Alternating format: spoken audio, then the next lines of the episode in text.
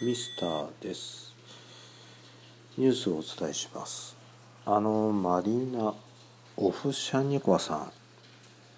結局反戦を訴えた結果3万ルーブル280ドルの罰金刑になりました。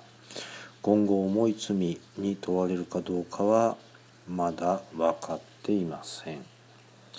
さてこの14時間以上にわたる尋問それに家族と話すことも許されず疲労困憊のオフシャンニコワさん今後どうなるんでしょうか。